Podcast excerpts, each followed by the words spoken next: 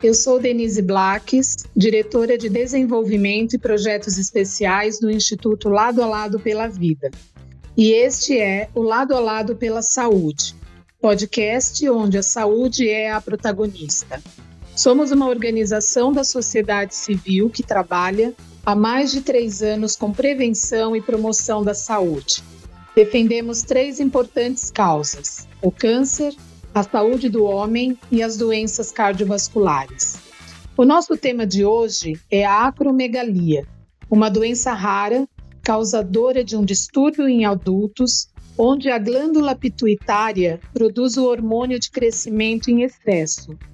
A acromegalia geralmente é causada por um tumor benigno e adultos de meia idade são os mais afetados. Mas vocês devem estar se perguntando por que escolhemos esse tema para o nosso podcast de hoje. E o motivo é que o Instituto Lado a Lado pela Vida expandiu um pouco o olhar para as causas das doenças cardiovasculares, em especial a insuficiência cardíaca, trazendo para a discussão e orientação da população algumas doenças raras que causam a insuficiência cardíaca, como a acromegalia.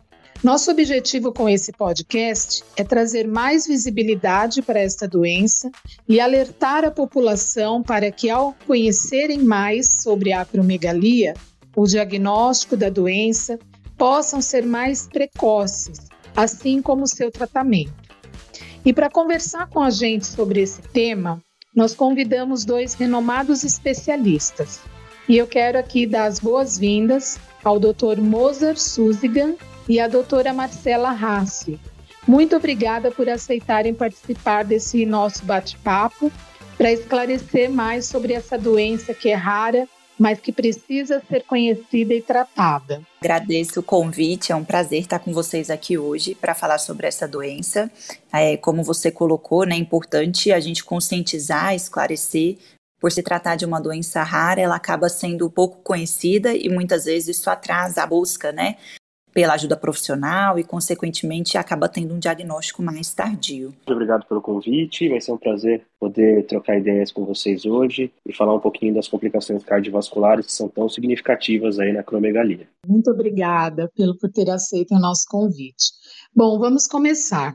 A minha primeira pergunta é sobre o que é exatamente a acromegalia. É, você já falou um pouquinho né, do que, que é a doença, mas o que, que é a acromegalia? Ela é uma doença que acontece por um excesso de secreção do hormônio de crescimento, que é o GH. Quando a gente tem um excesso de GH, ele estimula a secreção de um fator de crescimento que é chamado IGF-1. E o excesso de IGF-1 ele é causador da maioria das manifestações clínicas que a gente vê na acromegalia. É importante a gente destacar que a acromegalia, então, ela vai acontecer quando a gente tem esse excesso de GH em pacientes adultos, onde a gente já tem o fechamento das cartilagens de crescimento. Porque quando isso acontece numa faixa etária mais jovem, onde as cartilagens ainda não estão fechadas, a gente tem um quadro de gigantismo, que é causado pela mesma forma, né, pelo excesso do GH. Então, em pacientes adultos, quando tem esse excesso de GH, eles desenvolvem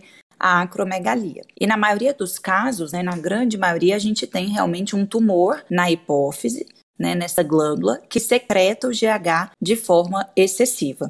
A grande questão aqui é que a acromegalia é uma doença crônica insidiosa. Então ela vai aparecendo aos poucos e muitas vezes o seu diagnóstico ele é feito só depois de 7 a 10 anos do aparecimento dos primeiros sinais e sintomas. Isso acaba atrasando o início do tratamento e contribui então para que tenha o desenvolvimento de complicações, aumentando assim a mortalidade relacionada a essa doença. Nossa, essa informação com relação ao tempo, né, da, de diagnóstico, né, de sete anos, assim, realmente é, é bastante tempo, né, para se conseguir diagnosticar uma doença e com certeza tem um atraso muito grande aí no início do tratamento, né? É, isso muitas vezes vem, né, talvez de uma desinformação, então às vezes o paciente está sentindo algumas coisas, mas ele não, não imagina que isso possa ser, né, assim, uma doença, alguma coisa que está realmente é, trazendo ali uma complicação e também muitas vezes até o desconhecimento dos profissionais que atendem. Então, por ser uma doença rara, nem todo mundo tem esse manejo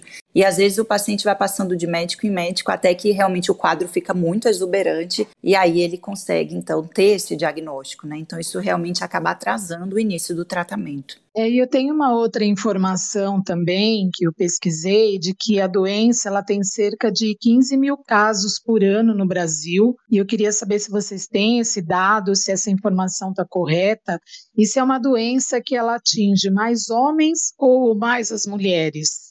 Em relação a isso, o que, que a gente tem, né? Realmente é uma doença rara, porém ela é bem subdiagnosticada, como a gente falou, né? Os pacientes acabam é, convivendo com esse diagnóstico aí por um tempo antes de realmente serem diagnosticados. A frequência é igual entre homens e mulheres, na faixa etária adulta não tem uma diferença, tá? Entre esse acometimento.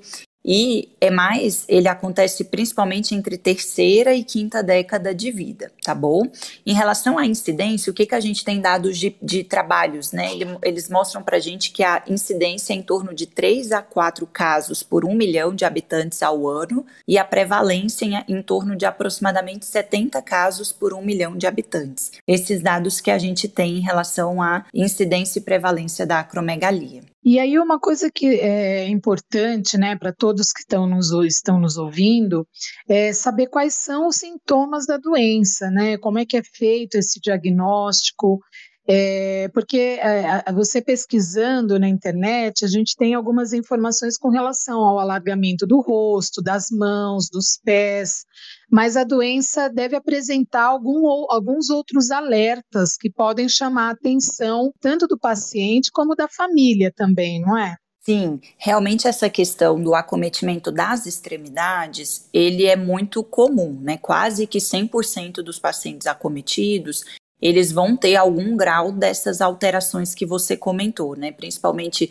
crescimento de mãos, dos pés, a questão do rosto, né? Que começa o nariz também ficar mais alargado, às vezes a fronte, né, ficar mais aumentada. Uma coisa que acontece que é algo que chama a atenção também, é pelo alargamento maxilar, os dentes podem separar e ter uma mal oclusão dentária, isso é um outro sinal também da acromegalia. Às vezes, um crescimento da língua, que é chamado de macroglossia, isso também acontece. Além disso, é muito comum, em torno de 70% dos pacientes apresentam uma sudorese importante, principalmente das mãos. Então, isso também é um sintoma que a gente pega muito nos pacientes com acromegalia.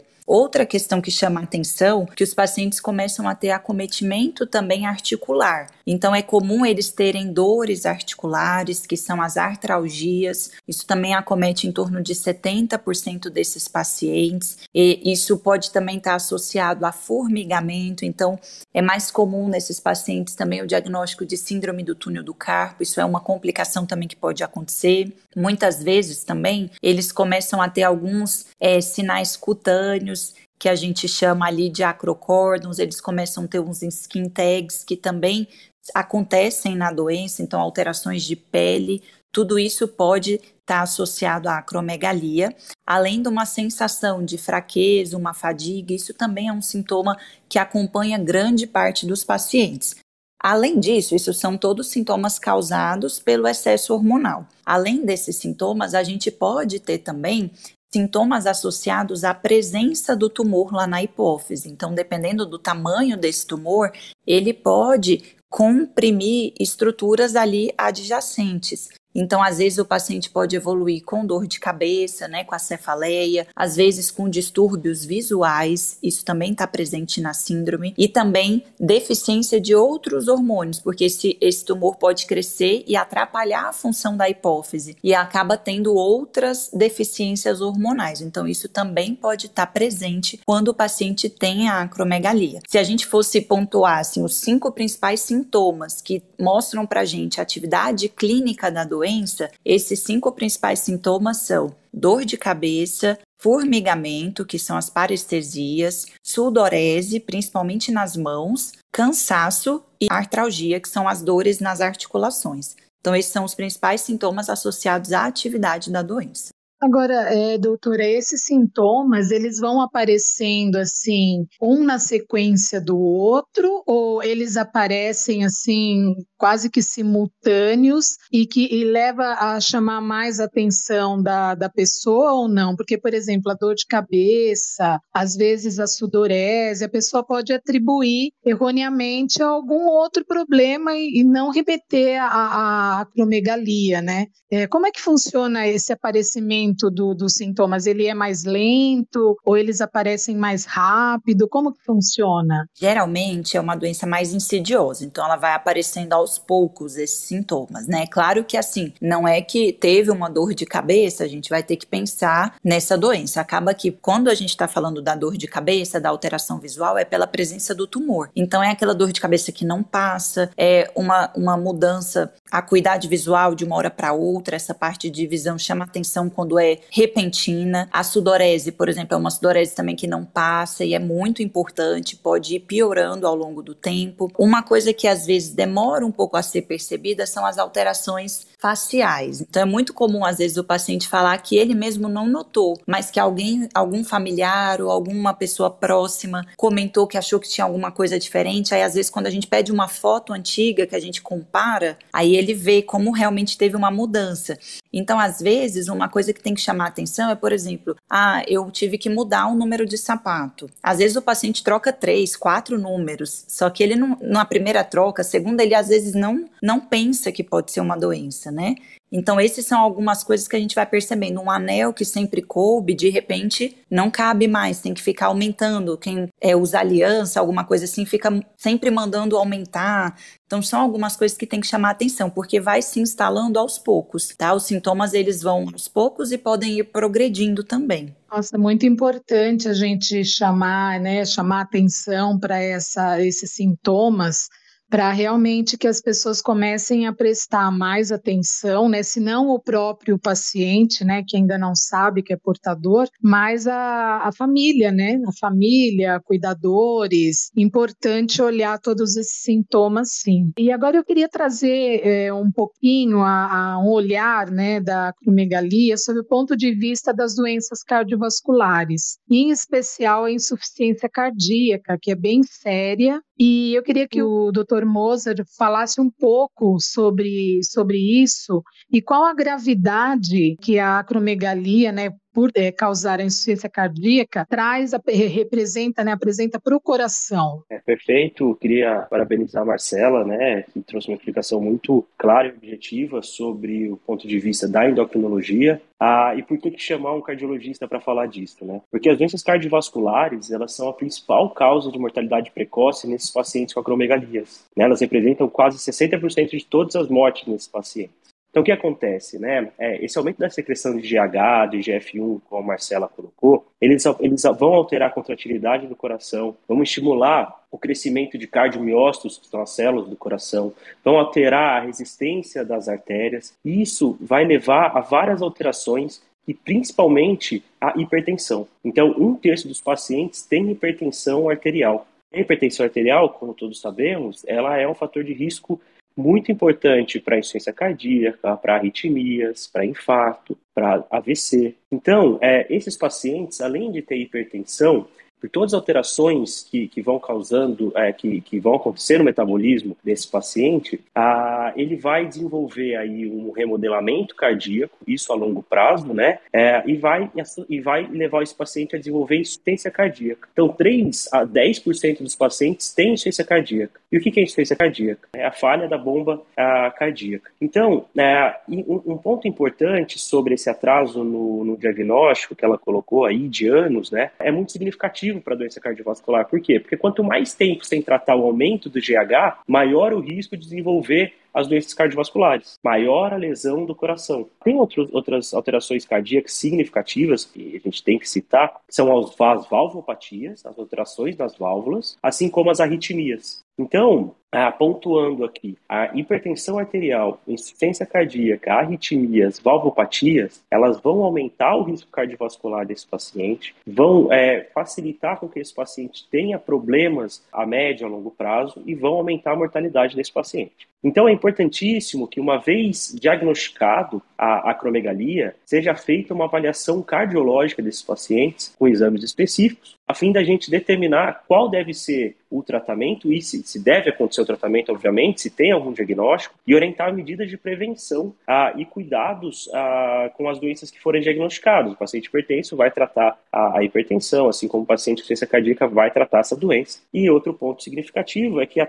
o tratamento da acromegalia, que o endocrinologista vai implementar, vai também ajudar a, a tratar essas complicações cardiológicas, e muitas vezes o tratamento, se o diagnóstico foi precoce, foi rápido, e o paciente não teve muitas alterações ainda na estrutura do coração, o tratamento da acromegalia, né, focando aí nos hormônios que o endocrinologista vai fazer no segmento, pode melhorar a função do coração, ou seja, a gente pode reverter essa disfunção do coração. E para fechar, outro ponto acho que é importantíssimo a gente falar, né, Marcela, que é a apneia do sono. Exatamente. Então, a síndrome da apneia do sono acomete de 40% a 50% desses pacientes. Por quê? Esses pacientes vão ter um aumento da língua, vão ter deformidades na face, vai ter um aumento dos tecidos moles das vias aéreas, pode ter até uma apneia central, que a gente fala, né, que é causada pela alteração lá dentro do cérebro. E a apneia do sono é um fator de risco muito importante para as doenças cardiovasculares. Então, a apneia do sono a, é, é, o principal fator de risco, de, é uma principal causa secundária de hipertensão arterial, vai aumentar o risco de infarto, de AVC, de outras complicações cardiovasculares e, portanto, vai aumentar também a mortalidade, né?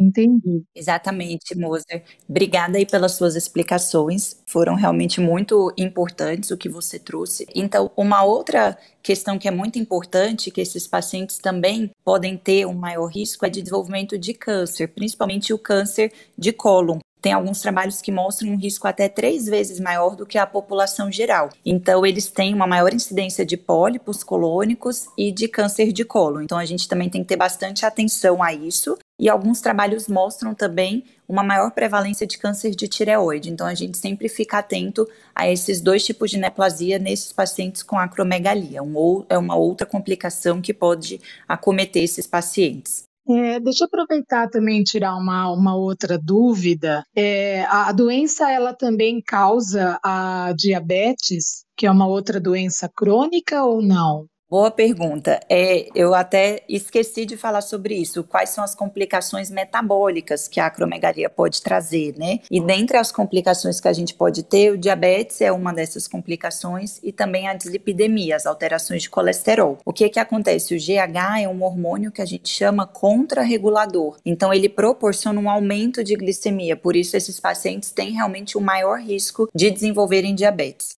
Tá? Essa é uma complicação também nesses pacientes. É, e para reforçar, né, então, é, esse dado do aumento do risco de, de alteração do colesterol e da resistência insulínica, do diabetes, que são dois fatores de risco é, fundamentais para o desenvolvimento de doença cardíaca, né? Então, outro, esse ponto é importantíssimo a gente notar. E são, e, são, e são duas alterações que, entre aspas, são facilmente tratadas se diagnosticadas, né? Então, uma vez que, que a gente diagnostica, a gente pode mudar muito o desfecho dessa, dessas doenças. É, realmente, o, o, após o diagnóstico, o paciente ele tem que ter um tratamento multidisciplinar mesmo nesse caso, né? Exatamente. Ok. Agora eu tenho uma outra pergunta que é mais difícil, né, da gente saber.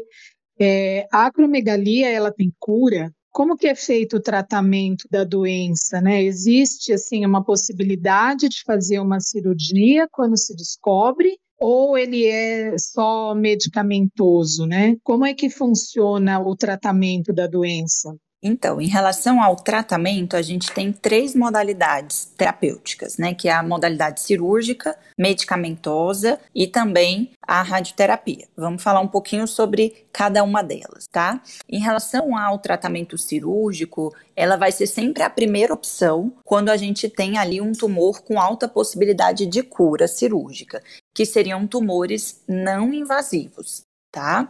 E sempre que há um comprometimento neurológico, a primeira opção também é a cirurgia. Então, geralmente, né, quando não tem nenhuma contraindicação, a gente vai indicar para esse paciente a realização do tratamento cirúrgico. A remissão da doença, ela varia dependendo também do tamanho desse tumor. Então, geralmente, tumores um pouco menores, ali menores do que um centímetro, eles têm uma maior chance de remissão mas por outro lado, a grande maioria dos casos acaba sendo o que a gente chama de macroadenoma, que são tumores acima do que um centímetro. Então, a chance, quanto maior esse tumor, a chance é menor da gente proporcionar uma remissão. Tá, da doença. Agora, depois do tratamento cirúrgico, se tiver é, ainda mantido alguma atividade de doença, a gente pode associar, né, como tratamento adjuvante, o tratamento medicamentoso. E em alguns casos, ele vai, vai ser a primeira escolha, quando a gente tem ali um tumor que é invasivo ou que o paciente tem um risco cirúrgico muito alto, então não pode né, ser submetido à cirurgia, ou então ele se recusa a operar.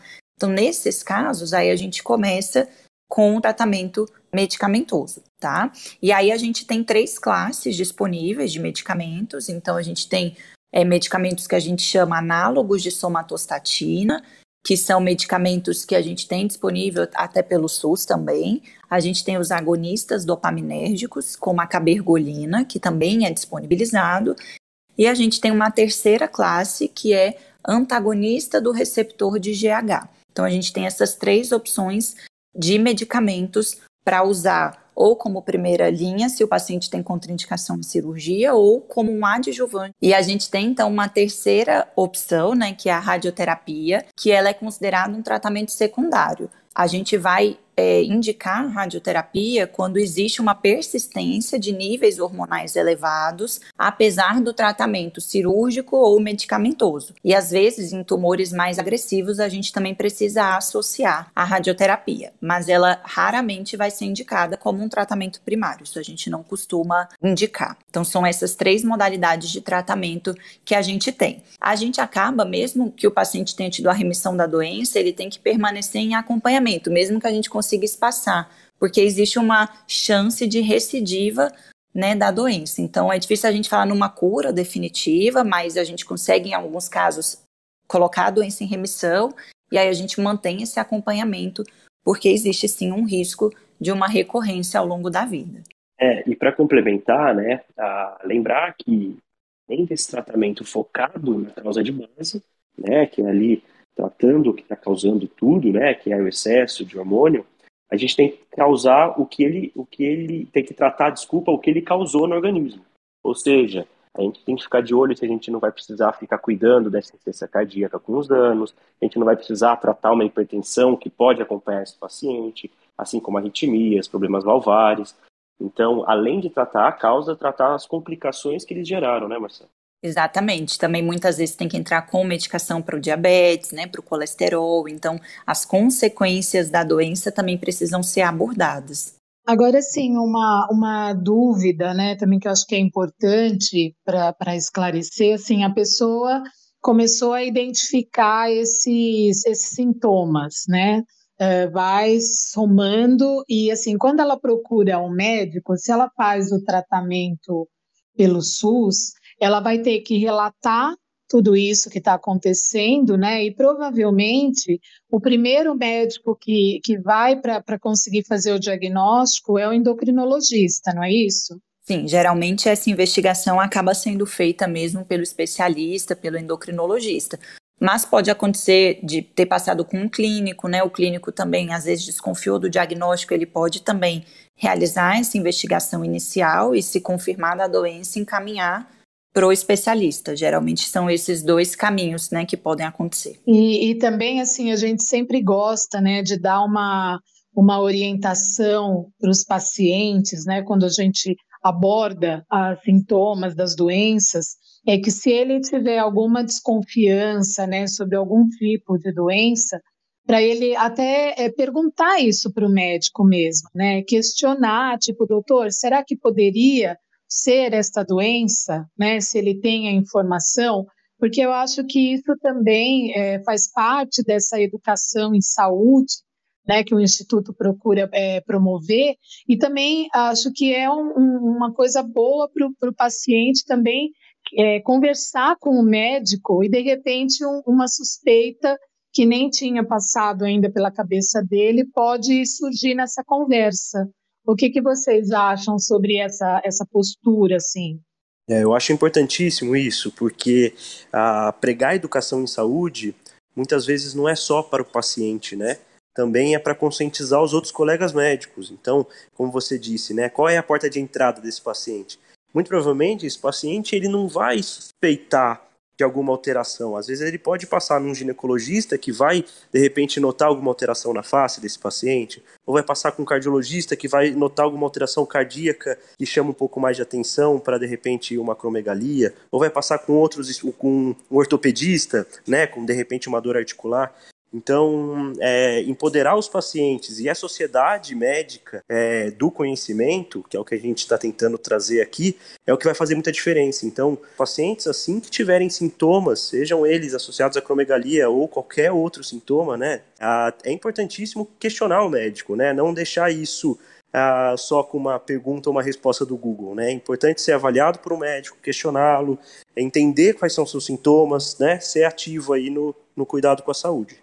É, com certeza, essa participação ela traz é, muitos benefícios né, nesse relacionamento médico-paciente, porque a gente consegue realmente, como você falou, Denise, às vezes nem estava passando ali na, na, como uma suspeita diagnóstica, e às vezes quando o paciente traz essas informações, a gente consegue juntar ali as informações e talvez elaborar um diagnóstico, suspeitar e poder sim é, fazer uma avaliação direcionada, né? Então acho que hoje a saúde é muito mais compartilhada, né? A gente não tem mais aquela posição hierárquica de médico-paciente. Isso é vantajoso para os dois lados, né? Acho que o paciente ele tem sim que, que conversar, trazer suas queixas e questionar, e isso pode trazer mesmo uma luz ali para o diagnóstico, né? Isso é muito importante.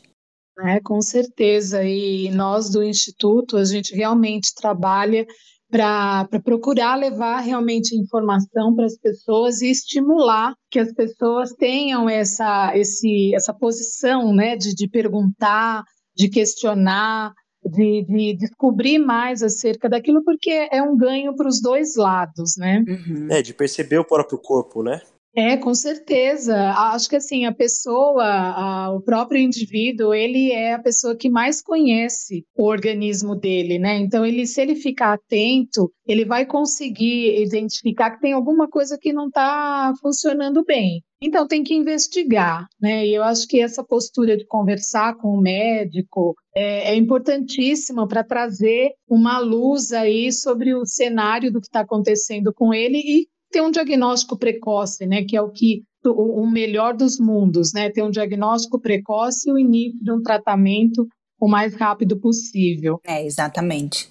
Bom, a gente está chegando no finalzinho aqui do nosso bate-papo sobre acromegalia e eu quero pedir que a doutor, o doutor Moser e a doutora Marcela é, façam suas considerações finais, é, se achar que é importante deixar algum alerta, alguma mensagem, porque muitas pessoas que vão ouvir esse podcast, às vezes pode ter alguém na família é, com, uma, com essa doença e não conhece. Então, assim, é, se quiser deixar um alerta, uma mensagem, para que todos possam aí ainda se aprofundar um pouquinho mais nessas informações. É, acho que o meu recado final é que sejam atentos com a sua saúde, sejam agentes da sua saúde. Né? Ah, então nem todo mundo vai ter o privilégio de repente de escutar um podcast desse ou de obter esse tipo de conhecimento. Ah, e quem tem, é, propague para a família, né? É, traga isso numa, numa conversa, questione os familiares se eles estão tendo algum sintoma que não estão contando, é, questione os amigos, né? Percebam ah, se algum amigo não se sente bem, é, é, encoraje-o né, a procurar ajuda médica. Então, seja um agente além da sua própria saúde, ali na sua microcomunidade. Né? Então, isso faz, faz toda a diferença. É, exatamente. Eu acho que a mensagem final é nessa linha também. A gente tem que perceber o que o nosso corpo está dizendo. Né? Muitos desses sintomas que a gente falou, que são sintomas da atividade da doença, eles não são é, sintomas que surgem só do, do dia para o outro. Como eu falei, a doença é insidiosa, então muitas vezes esses pacientes estão há anos tendo essa sudorese, essa dor articular, essa dor de cabeça. Isso não é normal. Se você está sentindo alguma coisa diferente que está ali persistindo, procure ajuda médica. Né? Os sintomas eles têm que ser avaliados, investigados. A gente tem que ter esse olhar atento, porque às vezes o nosso corpo está dizendo alguma coisa. A gente tem que ter essa atenção para ir atrás de uma ajuda profissional. E quanto antes a gente procura, maior a chance da gente iniciar o tratamento precocemente, se realmente for o caso de algum diagnóstico específico, e esse tratamento precoce ele proporciona uma série de benefícios, principalmente evitando todas as complicações que a doença pode, pode desenvolver. Né? Então, acho que a gente está atento a esses sinais e sintomas que o nosso corpo nos dá e procurar ajuda, ajuda médica quando necessário. Acho que isso é muito importante. Ah, sem dúvida nenhuma. Por isso eu quero mais uma vez assim agradecer muito a participação de vocês, Dr. Moza, doutora Marcela, por ter aceitado o convite, trazer informações tão importantes para a gente aí sobre a acromegalia. Eu tenho certeza de que esse nosso bate-papo de hoje vai ajudar a esclarecer muitas questões sobre a doença é, e eu quero muito, muito, muito mesmo, muito obrigada pela participação de vocês. Eu aproveito agora para convidar todos que ouvem o podcast a seguir o Instituto Lado a Lado pela Vida também no Facebook, no Instagram e no Twitter. Para isso, basta procurar por Instituto LAU. Acessem também o nosso site, que é o www.ladoaladopelavida.org.br e até o próximo episódio. E lembre-se, lado a lado podemos mudar para valer a saúde dos brasileiros. Até a próxima.